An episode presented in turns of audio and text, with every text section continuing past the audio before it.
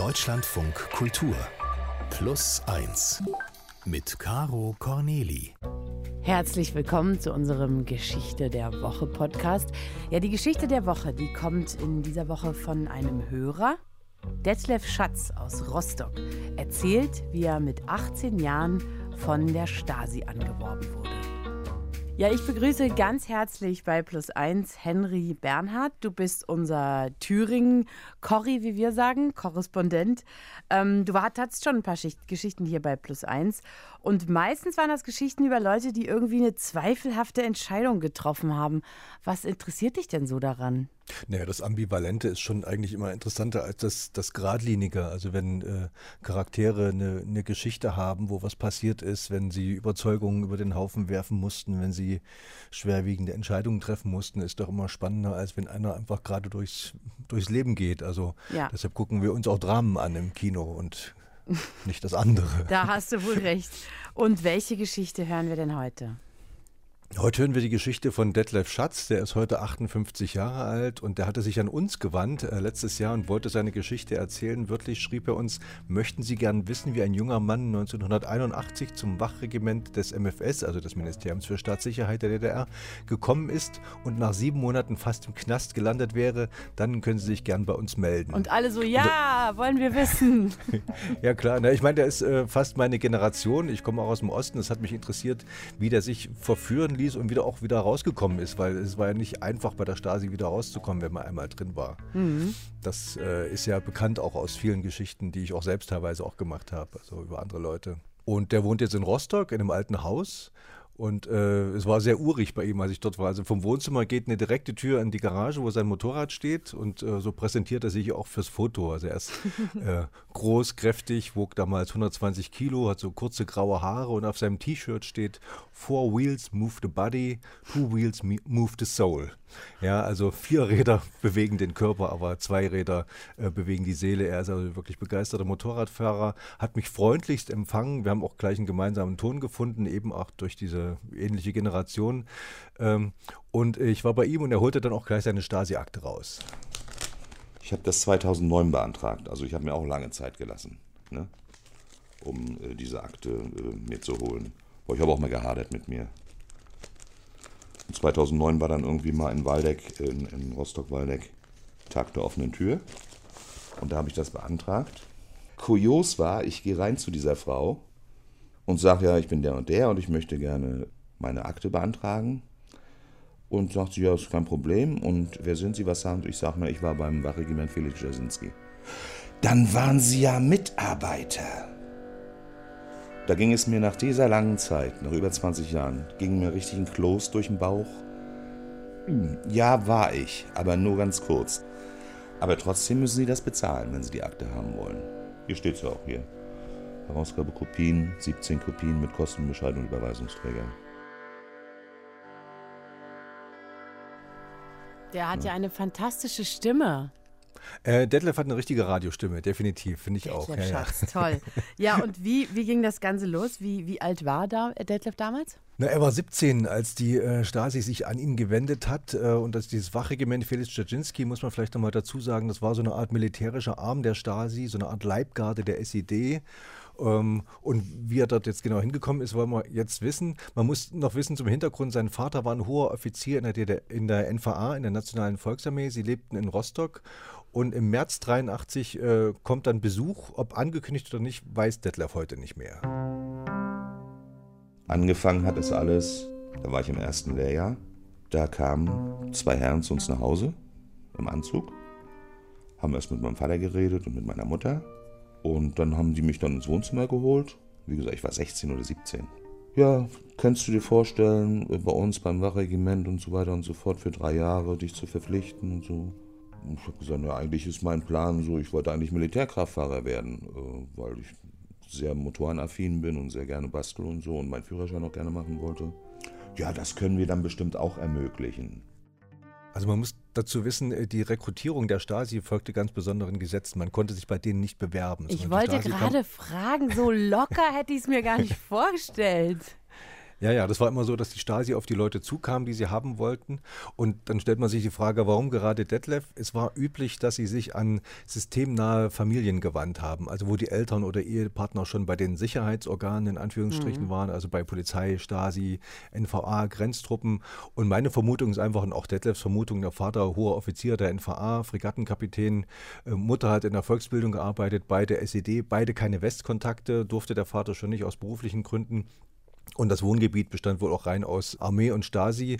Und Detlef hat zwar die Schule mit sehr mäßigem Erfolg bestanden, also er hat mit vier abgeschlossen, hat mir das auch gezeigt, aber er sagte den schönen Satz, ein gutes Pferd springt nur so hoch, wie es muss. Machte, er hat dann eine Klempnerlehre gemacht und sagt selbst, dass er unendlich faul war. Ähm, und man konnte ihn also schwerlich mit irgendwas unter Druck setzen, aber er. Aber er war freiwillig dabei, er war ein solides DDR-Gewächs. Genau, er hat sich um Politik, hat er sich einen Scheißdreck gekümmert, kann man sagen. Sein einziges Interesse galt, galt, eigentlich Motoren, Mopeds, Motorrädern. Er kann heute noch aufzählen, wo er welches Motorrad gekauft hat und zu welchem Preis und wo er es wieder verkauft hat. Äh, und nun kommt die Stasi und will ihn verpflichten. Und man muss äh, dazu noch erklären, also Verpflichtung war so üblich, die, sowohl die Stasi, aber auch vielmehr natürlich noch die Armee, die NVA, kam in die Schulen dann sogar und hat wirklich üblen Druck ausgeübt auf junge Leute, auf Jungs, die äh, keinesfalls volljährig waren, die 12, 13, 14 Jahre waren. Und die Jungs unterschrieben dann was, irgendwie haben sich verpflichtet für drei Jahre Armee, für zehn Jahre, für 25 Jahre. Äh, und äh, das war natürlich nicht rechtsverbindlich. Dennoch ist man dort auch schwer wieder rausgekommen, wenn man sich einmal verpflichtet mhm. hatte. Ja. Und da ist halt Detlef da auch reingerutscht. Ähm, er war, wie er selbst sagt, 17 Jahre alt, wusste nicht, worauf er sich da einlässt. Und sie hatten ihn so ein bisschen an der Angel natürlich. Er wollte einen Führerschein machen, der war im zivilen Leben äh, schwer zu kriegen, also gerade der Lkw-Führerschein. Und er dachte sich, na, wenn ich dort irgendwie Kraftfahrer werden kann, dann kann ich an Motoren schrauben. Äh, außerdem Wachregiment kriegst du mehr Geld, als äh, wenn du normalen Wehrdienst machen würdest. Und großer Vorteil, er wäre gleich oder er ist gleich mit 18 Jahren dorthin gekommen und nicht erst irgendwie mit Ende 20, wo ja viele schon eine äh, Familie gegründet hatten. Und äh, wenn man dann zur Armee kam oder halt zur Stasi, äh, war das deutlich unangenehmer. Also war alles Bombe für ihn eigentlich. Eigentlich ja. Er wollte es, wollte es hinter sich haben, ja. Und äh, hat das wohl gleich, auch am gleichen Tag entschieden werden. So, und dann haben sie mir Bedenkzeit gegeben und dann habe ich mit meinem Vater darüber geredet und der hat gesagt, tatsächlich, also das musst du ganz alleine entscheiden, da rede ich dir nicht mal rein. Und letztendlich habe ich mich dann dazu bereit erklärt und habe das dann gemacht, diese Verpflichtung. Ja, das war am 24. März 1983. Da, er hat mir das alles gezeigt. Er hatte die Stasi-Akten zu Hause, unterschreibt er seine Bereitschaftserklärung, drei Jahre als Soldat auf Zeit im Wachregiment Felix Dzerzhinsky der Stasi seinen Wehrdienst zu leisten. Und kommt dann wirklich auch hin, kurz nach seinem 18. Geburtstag. Bedenken hat er keine, aber auch keine Ahnung, was ihn erwartet. Kommt dann erstmal in die Grundausbildung, gar nicht so weit weg von Rostock. Und Grundausbildung heißt in der in DDR, Armee oder Stasi, das ist fast wie Knast. Also da kommt man auch nicht raus, da kommt man auch nicht in den Ausgang. Und seine Grundausbildung war sehr hart. Er erzählte von langen Märschen bis zu 60 Kilometern, von einer heftigen Nahkampfausbildung. Und äh, das hat ihm erstmal ganz gut gefallen, glaube ich. Sie haben ihn mitgerissen, auch politisch. Und äh, ich habe mal gesucht nach einem Lehrvideo von der Stasi. Und da sieht man so Uniformierte vor, dem, vor der ersten Mai-Tribüne in, in Berlin, vor der SED-Spitze, äh, da so Wache stehen. Jeder Soldat muss verstehen, im Wachregiment steht er nicht einfach Posten.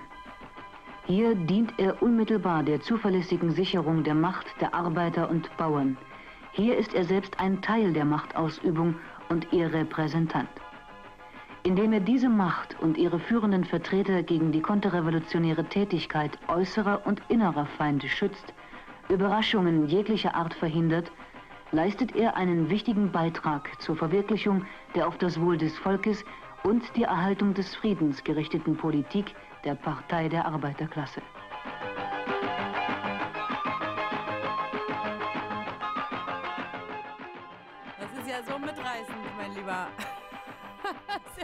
Toll. Das hätte unter Umständen auch mich dazu bewegt, zur Stasi zu gehen. Also wirklich toll. Großartig gemacht, ja, ja. ja. Auch noch, äh, aber Westmusik drunter, ja, von ja, Jean-Michel Jarre. Ja, und da hörst du halt da drin, ja, jeder muss so kämpfen, als hinge von ihm und seiner Tat allein der Schutz und die Sicherheit des Sozialismus ab. Das haben sie den jungen Männern da erzählt, die ja auch fast noch Kinder waren, ja, und es wird ihnen also auch eine unglaubliche Bedeutung zugesprochen. Sie können sich sehr wichtig fühlen.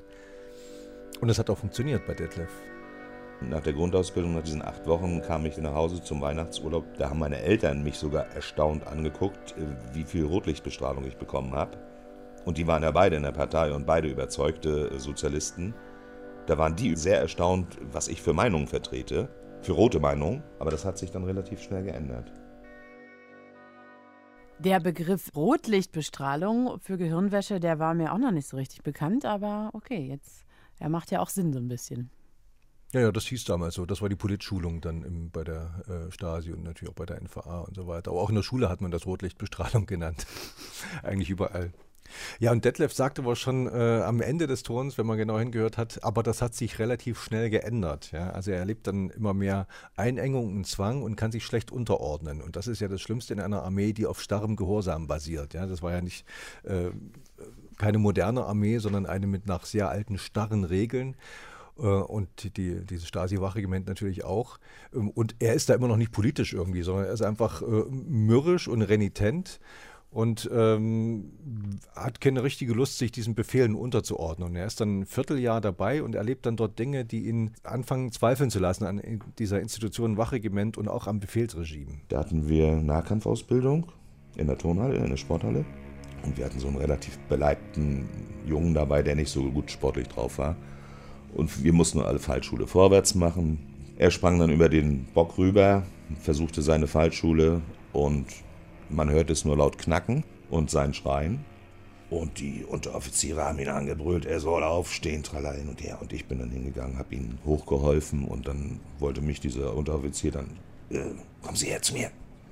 Und da bin ich natürlich nicht hingegangen mit ordnungsgemäßer Meldung, genauso Unteroffizier, sondern ich habe gesagt, mit verschränkten Armen auf dem Rücken, Sie wollten was von mir. Da war ich bei denen schon unten durch. Ja, und am gleichen Ab Abend wurde er dann rausgeholt äh, vom Abendbrot, durfte nicht aufessen und musste mit Gasmaske durch den Wald rennen, bis er gekotzt hat. Und da hat Detlef dann auch schon angefangen, was zu begreifen über die DDR, wie sie funktioniert, äh, dass man entweder sich wohlverhält, dann läuft alles, oder es drohen Sanktionen. Und äh, in diesem starren Befehlssystem, wo es äh, definitiv nicht darauf ankam, selbst zu denken oder selbst Entscheidungen zu treffen, wurde er zunehmend unbequem dann. Er ist erstmal irritiert und erschrocken von diesem Zwischenfall und merkt schnell, dass er wirklich nur Befehlen gehorchen soll und das passt ihm nicht. Er will sich einfach nicht unterordnen. Ja? Und äh, wieder seine Einstellung, Pferd springt nur so hoch, äh, wie es springen muss und er hat einfach keine Lust, da über jedes Stöckchen zu springen. Und man muss sagen, das gelang nicht vielen in DDR-Befehlsverhältnissen. Also ich kenne es selbst von der NVA, dieses Prinzip Teile und Herrscher hat wirklich viele dort zum, ja, zum Schwein gemacht, kann man fast sagen, ja, oder hat Leute zum Schweigen gebracht. Und dazu kommt auch noch, Detlef merkt nun, äh, dass aus diesem Versprechen, dass er Militärkraftfahrer werden äh, kann, nichts wird. Ja, Militärkraftfahrer, Pustekuchen. Es hatte sich ja schon in der Grundausbildung dann rausgestellt, dass wir nur zum Wachregime da waren. Wach- und Sicherungseinheit in Rostock war dafür zuständig, erstmal sämtliche MFS-Gebäude, die zu bewachen. Und man schlüpfte ja in alle Uniformen. Also wir sind ja das MFS und wir schlüpfen auch mal in Post oder in Zöllner oder auch mal in Marineuniformen. Und es war tatsächlich so, alle Schiffe im Rostocker Hafen oder überhaupt in den Häfen, oben auf der Gangway stand dann immer ein Matrose. Da stand auch Volksmarine dran am Bändchen oben, aber das waren eben Leute vom MFS, die dafür zuständig waren, dass da ja keine falschen Leute aufs Schiff raufgeraten. Es ist eine Katastrophe. Und wenn man kein Sitzfleisch hat, und ich bin so ein Mann, der immer was machen muss, war da auch damals schon so mehr hyperaktiv, will ich mal sagen. Also ich musste immer irgendwas zu tun haben. Es war eine Katastrophe für mich. Also sie haben mich eigentlich richtig verarscht und deswegen war ich auch nicht so gut zu sprechen auf die Jungs. Ja, und jetzt ist er aber natürlich, was das angeht, beim falschen Verein gelandet. Ne? Man kann ja jetzt nicht sagen, ihr habt mir versprochen, ich kann hier Kraftfahrer werden. Das sah im Katalog ganz anders aus. Also er kann sich ja kaum beschweren darüber. Kann er nicht, nee, nee. Aber dieses Wache stehen ist halt wirklich unendlich langweilig, ja. Und dann zerrt noch dieses Gewicht dieser Maschinenpistole und von vielen äh, Patronen an, der, an deiner Schulter. Aber was machen? Kündigen kannst du nicht so einfach bei der Stasi. Das mhm. war nicht so einfach. Und er hatte sich ja auch verpflichtet dazu und das unterschrieben und seinen Eid da gesprochen.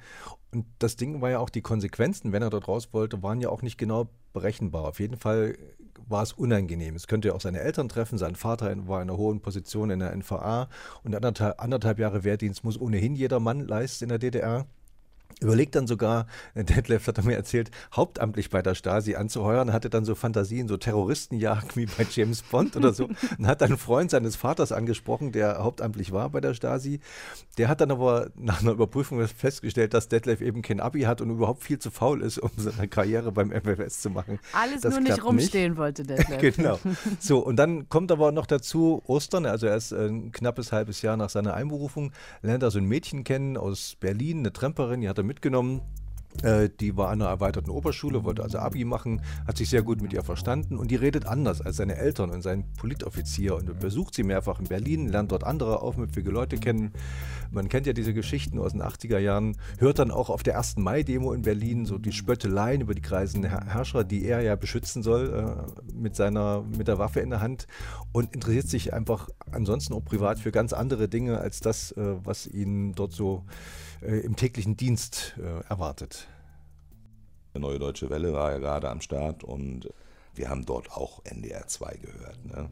wenn bestimmte Leute nicht mit im Zimmer waren. Ja, da hatte ich mir dann auch so ein Büchlein äh, angeschafft, so ein, so ein kleines Notizbuch, so wie dieses hier in der Größe. Da habe ich dann Texte reingeschrieben von dieser neuen deutschen Welle, die Titel, die mich interessiert haben. Und habe dann auch selbst so ein bisschen, naja, nicht gereimt so ein bisschen, also versucht, so ein paar Liedtexte selber zu entwerfen. Auch das Büchlein hat mich dann so ein bisschen hochgehalten. Ja, und man, äh, das ist ja die eine Sache, wenn jemand seine, seine Geschichte erzählt, dann äh, strickt man auch gern so an Legenden, aber Detlef hat ja glücklicherweise auch seine Stasi-Akte und da wird genau auch so ein Bild von ihm gezeichnet, der eben nicht reinpasst in so ein straffes Regiment. Er ist eben nicht linientreu, nicht schnittig, er ist nicht zu allem entschlossen. In der Akte steht dann auch inoffiziell wurde bekannt, das heißt auch seine äh, Kameraden haben ihn dann auch bespitzelt.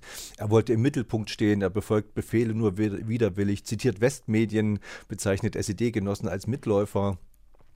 Also das äh, ist kein, er zeigt da keine große so Begeisterung. Ich vor. Das ist ja der größtmögliche Kontrast. Einerseits diese losgelassenen wilden Leute, an, auf der anderen Seite der Mauer die neue deutsche Welle, für die alles möglich war und er so eingesperrt, der nur davon träumen kann. Also das ist ja fast tragisch. Ja, ja, also in der Akte steht auch drin, dass ihn äh, nur seine Mutter eigentlich in der DDR gehalten hat, dass er sonst auch gern weg gewesen wäre. Mhm.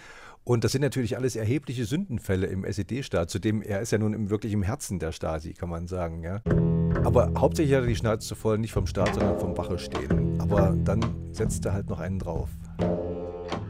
So, und dann habe ich den Fehler gemacht, vielleicht war es auch im Unterbewusstsein, doch bewusst ich hatte von meiner Großtante so einen Haufen, die hat auf dem Dorf gewohnt und die hat einen riesengroßen Boden gehabt. Äh, da habe ich immer gerne gekramt als Kind und die Jugendlichen. Da habe ich auch viele Bücher mitgenommen. Und ein Buch hatte ich, das nannte sich vom Titel her Krieg und Dichtung. Untertitel von Soldaten, die zu Dichtern wurden und Dichter, die zu Soldaten wurden. Dieses Buch habe ich mitgenommen, um mich so ein bisschen zu inspirieren, auch für, meinen, für, für meine Karriere als Songwriter damals. Nur ist dieses Buch aber leider 1943 verlegt worden. Ja, und dieses Buch ist wirklich ein übles Machwerk. Ich habe mir das dann gleich bestellt. Es liegt also jetzt hier vor mir. Mhm. Krieg und Dichtung, Soldaten werden Dichter, Dichter werden Soldaten, ein deutsches Volksbuch. Herausgegeben ist es von Kurt Ziesel, das war ein Österreicher, Nationalsozialist der ersten Stunde, Journalist, Antisemit, äh, Gestapo-Denunziant.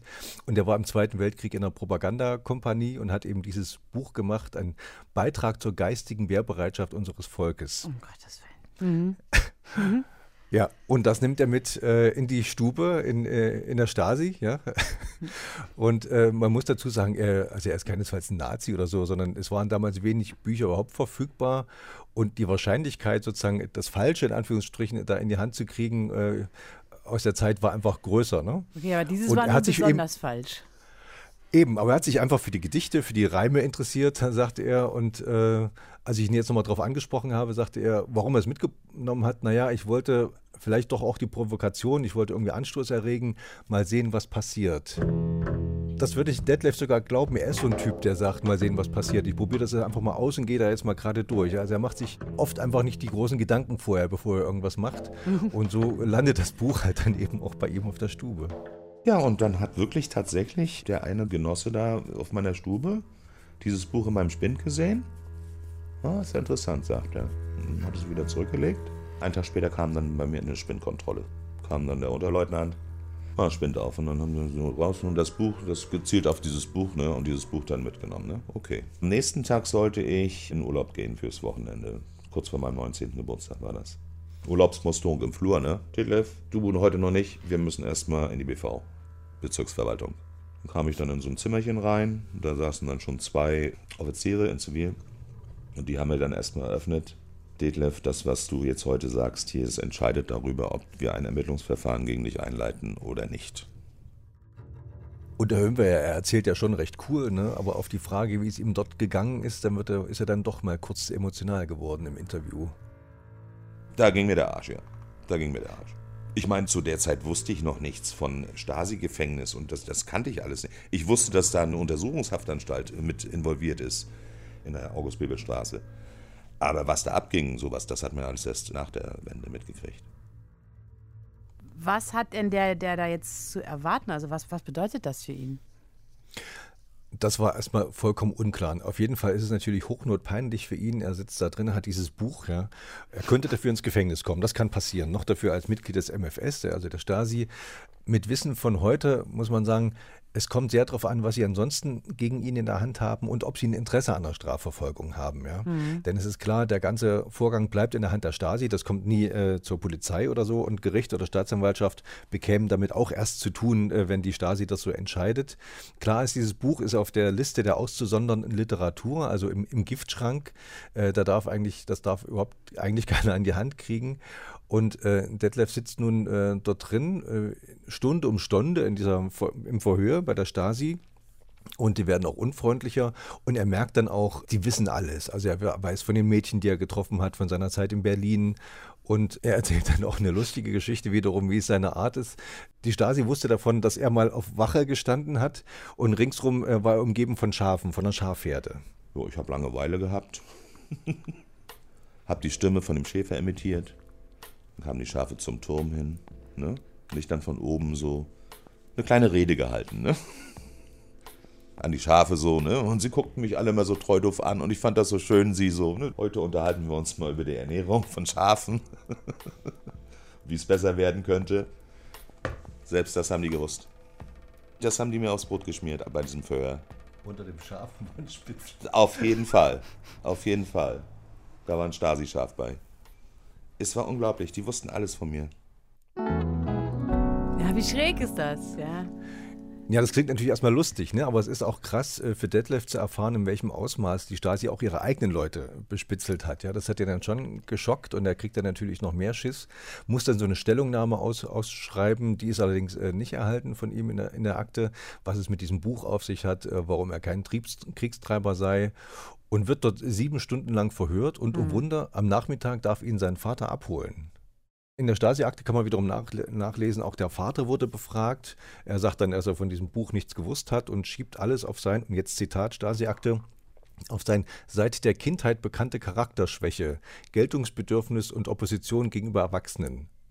Weiß man jetzt auch nicht. Das hat der Vater jetzt, geschrieben. Das hat der Vater gesagt. Weiß man jetzt auch nicht. Äh, haut er jetzt seinen eigenen Sohn in die Pfanne oder versucht er geschickt eine Begründung zu finden, warum es so äh, gekommen ist? Denn der Vater muss ja damit quasi auch seinen eigenen Kopf aus der Schlinge ziehen, denn mhm. äh, er wäre ja als Erziehungs-, ehemals Erziehungsberechtigter immer mitverantwortlich gewesen.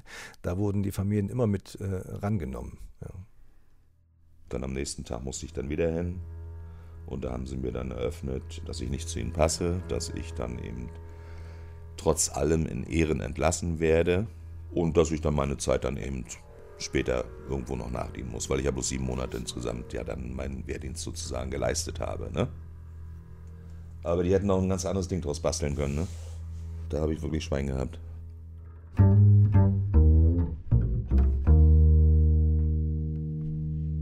Weshalb wird er aber in allen Ehren entlassen? Ich denke mal, es hat verschiedene Gründe. Wahrscheinlich hat der Vater eine Ro Rolle gespielt, denke ich mir. Er war ja Korvettenkapitän, also doch ein hohes Tier bei der ähm, NVA-Marine.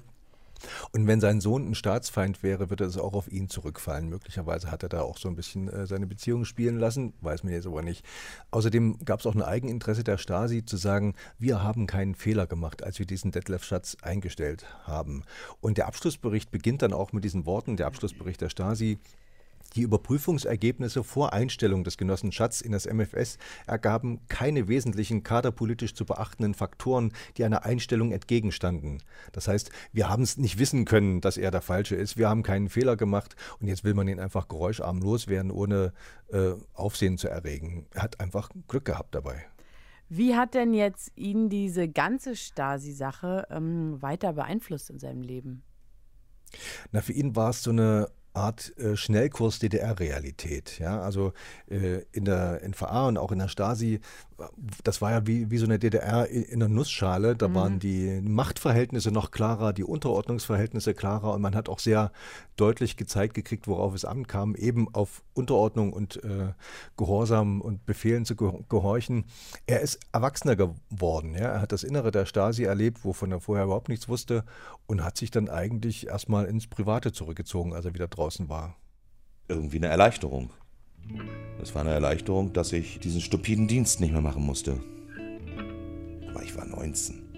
Ich war froh. Ich habe mir dann einen Monat später mein Motorrad gekauft und dann habe ich mich darauf konzentriert, habe meine Arbeit gemacht und habe an meinem Motorrad geschraubt und, ja, und dann hat sich das so entwickelt, dass wir dann diese DDR-Biker-Szene dann so auch mit aufgebaut haben.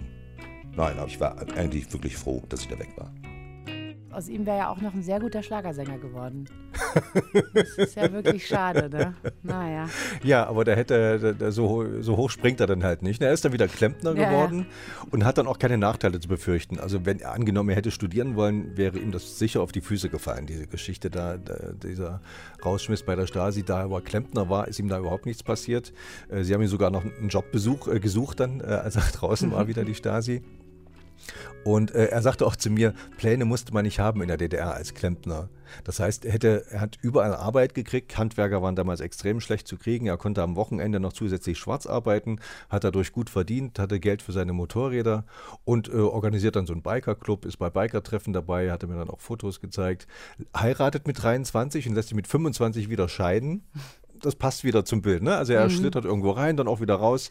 Er ist aber äh, kein Oppositioneller, das darf man jetzt nicht denken. Aber man braucht doch kein Oppositioneller zu sein, um mit vielem in der DDR nicht einverstanden zu sein. Ja? Und er richtet sich aber ein. Also es war ja damals auch so, die DDR, die Teilung, die Mauer erschien ja auch für die Ewigkeit gemacht. Es war ja nicht absehbar, dass es damit äh, in wenigen Jahren vorbei sein würde. Ich habe dann auch viel drüber nachgedacht, was ist hier los in diesem Land? Ne? Übrigens habe ich auch mal einen Parteisekretär, als ich in einer Firma gearbeitet habe, da habe ich mal den Parteisekretär angequatscht. Sag mal, was hältst du davon, wenn ich bei euch eintrete in die SED? Vielleicht kann man doch mal da was verändern, so als junger Mensch. Und da der Parteisekretär zu mir gesagt, Detlef, du, also das wäre eine gute Idee, aber verändern kannst du bei uns nichts. Also da bist du fehl am Platze. Und das hat doch überall gebrodelt, das war doch nichts mehr intakt. Ja, und trotzdem wollte er nicht investen. Er hat ja viele weggehen sehen von seinen Freunden und Bekannten. Äh, bleibt da und macht seinen Job und äh, schraubt an seinem Motorrad und diese Episode beim Wachregiment verblasst dann auch so, muss man sagen. Nur mit 27, also kurz vor Ende überhaupt, dass es möglich ist, wird er nochmal eingezogen und dann zur NVA allerdings und muss seine restliche Zeit dort noch absitzen und macht das so auf einer halben Arschbacke und das Witzige ist ja, er wird quasi in ein verändertes Land entlassen. Er, kommt raus und geht dann sofort auf die Demo, die dann im Rostock stattfindet im Herbst 89 und steht mit anderen Demonstranten dann vor der Stasi-Bezirksverwaltung. in dem Gebäude, in dem er Jahre vorher verhört wurde und, und demonstriert dann für Reformen in der DDR. Dann kommt der Mauerfall und dann ist es auch bald vorbei mit der DDR. Ja, aber auch wieder so typisch Detlef, dass er sich doch vorstellt, dass er da was verändern kann. Wie, wie liebevoll und naiv dieser Mann ist, oder? Und dass er sich auch für Reformen stark macht und nicht gleich das ganze Regime stürzen will. Naja, so waren aber auch die 80er Jahre. Und natürlich wusste man, äh, wenn man sozusagen auf offiziellem Wege in Anführungsstrichen was ändern wollte, dann gab es nur den Weg über die SED. Natürlich gab es den nicht, weil man in der SED nichts ändern konnte. Aber mhm. äh, viele von den Oppositionellen waren auch in der SED mit der Hoffnung, dort was zu ändern, sind dann entweder wieder ausgetreten oder rausgeschmissen worden. Ja, das war nicht unüblich. Ach so. Ja, dann war ja Schluss mit DDR. Wie ging es denn dann weiter für Detlef? Er hat unterschiedlichste Jobs gemacht. Erstmal noch als Klempner, dann war er im Trockenbau, war mal Büromaschinenvertreter, war in der Flüchtlingshilfe, hat Blutkonserven durch Mecklenburg gefahren und sehr lustig auch noch 26 Jahre nach seiner Scheidung trifft er seine Ex-Frau wieder und seitdem sind sie wieder zusammen. Ja, Nein! Sehr, doch, ja. Ach. Er ist ein sehr zufriedener, ausgeglichener Mensch und eins hat nun reingehauen, er hat seit Jahren Krebs und als ich ihn gesprochen habe, äh, hat man auch so, so Flecken gesehen auf seiner Haut. Hm. Äh, und äh, wir haben letztens telefoniert und es ist deutlich schlimmer geworden. Ja, zwar zwischendurch sogar schon auf der Palliativstation. Das heißt, äh, das ist ja eigentlich die letzte Station, die man äh, betritt in einem Krankenhaus, ist dort aber wieder rausgekommen. Sprach dann davon, dass er nur noch in Monaten rechneten. Als wir das mhm. letzte Mal jetzt wieder nochmal Kontakt hatten, kurz vor der Sendung, weil ich ja auch wissen wollte, wie es ihm geht, sprach er wieder von Jahren. Also das ist alles so ein bisschen wackelig, aber hat sich, also die Stimme ist die gleiche. Er redet genauso lustig und ähm, hat seine Art behalten. Was er verändert hat, er hat sich ein anderes Motorrad gekauft, weil sein vorheriges einfach zu schwer äh, geworden ist, weil er selbst äh, um die 40 Kilo abgenommen hat. Also er ist ein, ein, ein Mensch geblieben, der nach vorn schaut und immer was Gutes erwartet eigentlich. Und meist hat das auch funktioniert in seinem Leben. Und ich hoffe, dass bei dem Krebs jetzt auch so sein wird, dass, es, äh, dass er noch lange damit leben kann. Also genau so habe ich ihn auch wahrgenommen hier, ähm, wie ein jemand, der was Gutes erwartet und dem das dann deswegen vielleicht auch passiert. Ja, jetzt war diese Zeit in der Stasi ja von relativ kurzer Dauer, also sieben Monate und ist auch schon 40 Jahre her. Trotzdem hat sich Detlef gemeldet und wollte diese Geschichte erzählen. Inwiefern ähm, hat ihn das denn geprägt? Also warum ist das so bedeutsam für ihn? Ich glaube, er erschreckt immer noch über seine Naivität damals, dass er sich so schnell einfangen lassen hat von diesen beiden Männern, die ihm da das Blaue vom Himmel versprochen haben. Und er möchte warnen, glaube ich, auch vor solchen totalitären Institutionen, in denen man reinrutscht und dann irgendwie mitmacht und dann eigentlich auch nicht mehr rauskommt. Ja, und möglicherweise auch gerade angesichts des Krieges jetzt in der Ukraine ist ihm dann sind ja nur noch viele Wehrpflichtige dabei oder Freiwillige. Ist ihm das nochmal wichtig, die Geschichte zu erzählen, wie er als junger Mann dort reingerutscht ist, aber auch wie er wieder rausgekommen ist. Ja, und äh, das wollte er uns erzählen. Gestern fragte mein Nachbar, als ich sagte, ich kriege morgen Besuch vom Deutschlandfunk. Warum machst du das? Ich sag, die jungen Leute wird es nicht interessieren.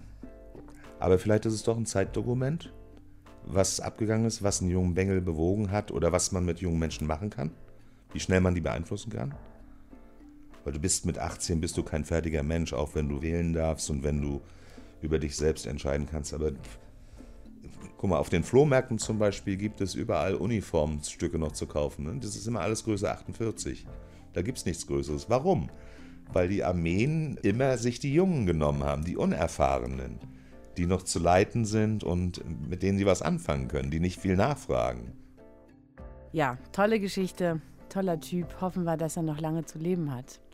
Das war die Geschichte von Detlef, ein Hörer übrigens von Plus Eins, der sich bei uns gemeldet hat und die Geschichte, damit wir die Geschichte erzählen.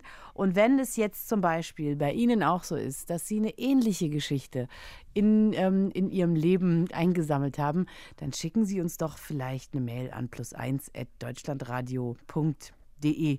Also mit ähnliche Geschichte meine ich natürlich keine, die die Stasi betrifft, sondern eine Geschichte, die Ihnen so viel bedeutet, dass wir sie vielleicht erzählen sollen. Ja, dann danke, Henry, das war ja toll. Das würde. Ich, würde ich gerne demnächst wiederholen. Gut, Tschüss, dann schönen Tag euch noch.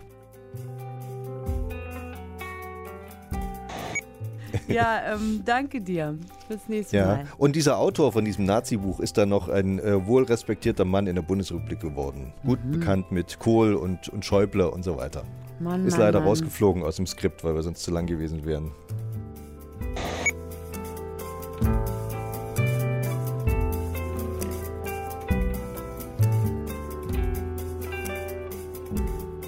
Ja, das war's schon wieder mit unserem Geschichte der Woche Podcast. Aber wir haben ja zum Glück noch einen zweiten. Das ist unser Lieblingsgast-Podcast.